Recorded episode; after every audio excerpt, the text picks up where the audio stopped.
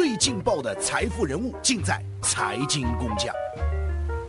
嗨，各位小伙伴，最近有一个热点，不知道大家注意没有？就是拳王泰森呢悬赏一千万美元为自己的宝贝大女儿的征婚。当然，今天我们不是要去谈征婚啊，只是想说呢，这次啊泰森重金之下啊招女婿，又让大家对于泰森的财富人生燃起了兴趣。那今天财经工匠就来为大家好好说道说道。那第一点呢，就要跟大家说说泰森奇人啊。说到泰森呢，其实很多八零后都很了解了，七零后也很了解啊，甚至很多六零后都知道啊。身体粗壮，脾气火爆，KO 在那上面打呀，哇，好超刺激的啊。有人说他是在拳击场上是野牛野兽啊，这都没有问题。关键是人家对手被他打了之后，有时候就退出这个圈子了，真的内心受挫折。那说到泰森加入这个圈子当中呢，啊，我们必须要从他的人生经历讲起啊。泰森呢，一九六六年出生在美国一个贫民窟里面啊。那么贫民窟里面，你知道的很多混乱的现象啊，咱就不去说了啊。那泰森呢，小时候在家里也是经常受气啊。为什么受气呢？自己老娘啊，生活上不是很检点。然后呢，泰森连自己老爹是谁都不知道。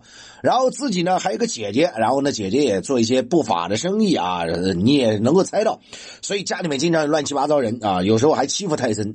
所以泰森从小呢就有时候。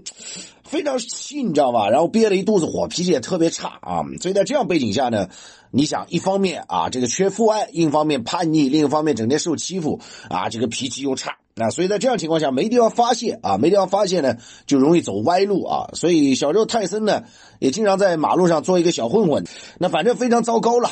那后来结局你也猜到了啊，就是进拘留所了啊。那时候多少大呢？十二岁啊，十二岁泰森就进拘留所。而而且这个进进出出不得了，跟那个进商场一样啊，四十多次，我的妈呀！后来出来之后又读高中，高中时候又违纪啊，又被开除了啊。所以泰森的童年啊，可以说是非常的糟糕啊。那非常糟糕，怎么去打拳击呢？好像很多人摸不着头脑啊。我告诉大家，就是因为他在这个拘留所、管教所里面啊，关进去了，然后有个伯乐啊，发现说，哎，小伙儿打拳击不错啊，然后呢，慢慢开始训练他啊。这个，但训练到后面啊，这个教练都觉得。哎呀，这个野狼啊，这个野牛，我这个能力不行了，然后我要引荐其他人啊，啊，这个人对泰森人生来讲非常重要啊，就好比是弥补了他啊，既是教练又是父爱的这个角色啊，所以后来呢，一直是把泰森带上了这个正轨啊，不单单是在他人生观、价值观上跟他讲，而且呢，在职业道路上也是帮助他非常多。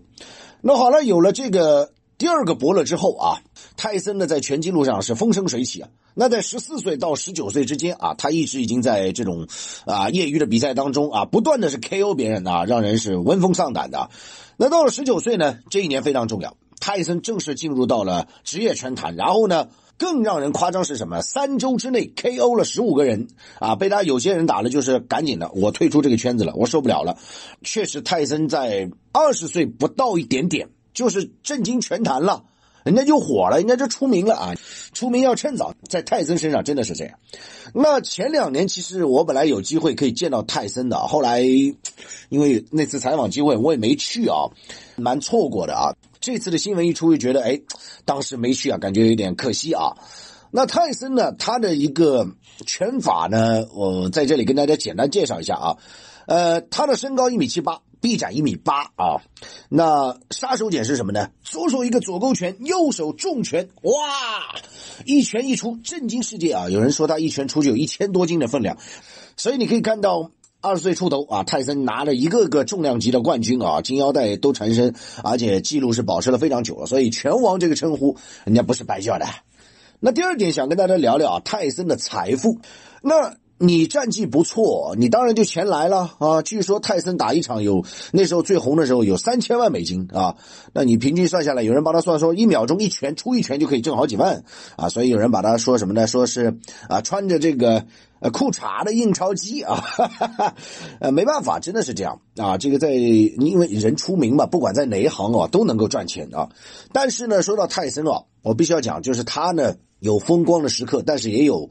啊，这个唏嘘的时刻啊！我我在我印象当中，以前我在看他跟霍利菲尔德之间的这个比赛啊，把人家咬耳朵给咬下来，你干啥呢？真是，你打不过你也别这样。后来你看，又是罚款了，又是被吊销执照了，你干啥呢？那可以说，跟霍利菲尔德这个咬耳朵事件之后啊，泰森就开始走下沉的路线了啊。他最高峰的时候啊，据说呢，他的整个财富啊达到了四亿美金。然后呢，咬人家耳朵之后。啊，整个人的状态也好，精神心理状态也好，精神状态也好，啊，受到这个舆论压力非常大，生活就开始有点放纵了啊。那么这其中你可以看到，啊，他就养成了这个几大嗜好，一个呢就是追女人啊，这方面我就不多讲了啊。这个开 party 啊，这上面场面我就不再讲了啊。那就他的感情经历来讲，稍微再点一点吧。泰森历经三段婚姻啊，第一段维持了八个月啊，第二段也是比较短啊，第三段呢还算比较正常啊。而且尤其是第三段，让他这次是东山再起啊！这个我们后面再讲。那当时呢，他还有第二个嗜好，就是养老虎啊，厉害啊！养老虎那是一般人干的事吗？而且在我们这也是违法的，我们不提倡啊。养老虎你要养饲养员吧，你要给它吃吧。据说养一只老虎，价格非常贵啊，一年可能要几十万到上百万美金之间啊。养老虎啊，你没有听错，人家养狗，他养老虎。那第三个的嗜好就是什么呢？他就放纵自己啊，然后身体上也得了一些病啊。后来呢，在一九九一年啊，这个又被控强奸人家啊，这个关到牢里面去了。那关到牢里面去了，这一判本来是六年了啊，后来表现不错，说稍微减刑啊。那就是在这个过程当中呢，有一个女性爱上了他，经常去看望他。后来两个人出狱就结婚了，但后来这是又是一地鸡毛啊，这第二段婚姻。那出狱之后呢，泰森就想着赚钱啊，但是为什么要赚钱？你你前两段婚姻离婚了，一个你要付离婚费赔偿，第二个你谈恋爱时候花尽无数，然后第三个就是什么呢？还有抚养费啊，这个等等等等啊。但是说句实在话，出狱之后的泰森啊，因为年纪大了，有时候打到后面就打不动了啊。随后呢，没多久啊，又宣布退役了。哎呀，真的是，你看他的人生真的是蛮传奇的啊。那退役以后呢，可以说泰森呢正式的破产啊。那正式破产之后又要赚钱了啊！他又开始转变自己角色啊。后来他干什么呢？还拍过色情片，做人肉沙包被人家打，还拍合影啊！想想真的蛮心酸的，真的是蛮心酸的。一个曾经身价达四亿美元的人就混成这样，哎，这是有时候真的觉得人生就像地狱般啊！但是好在什么呢？好在否极泰来啊！因为在他跌倒的时候啊，他的第三段的婚姻来了啊，这次。说句实话，这个女的蛮厉害的。这个女的是鼓励他渡过难关，东山再起啊。泰森为什么这次能拿出一千万美金给他女儿征婚啊？啊，不是吹的，人家背后有家底啊。那有了妻子的鼓励之后啊，第三段婚姻可以说对泰森东山再起起到决定性、颠覆性的作用。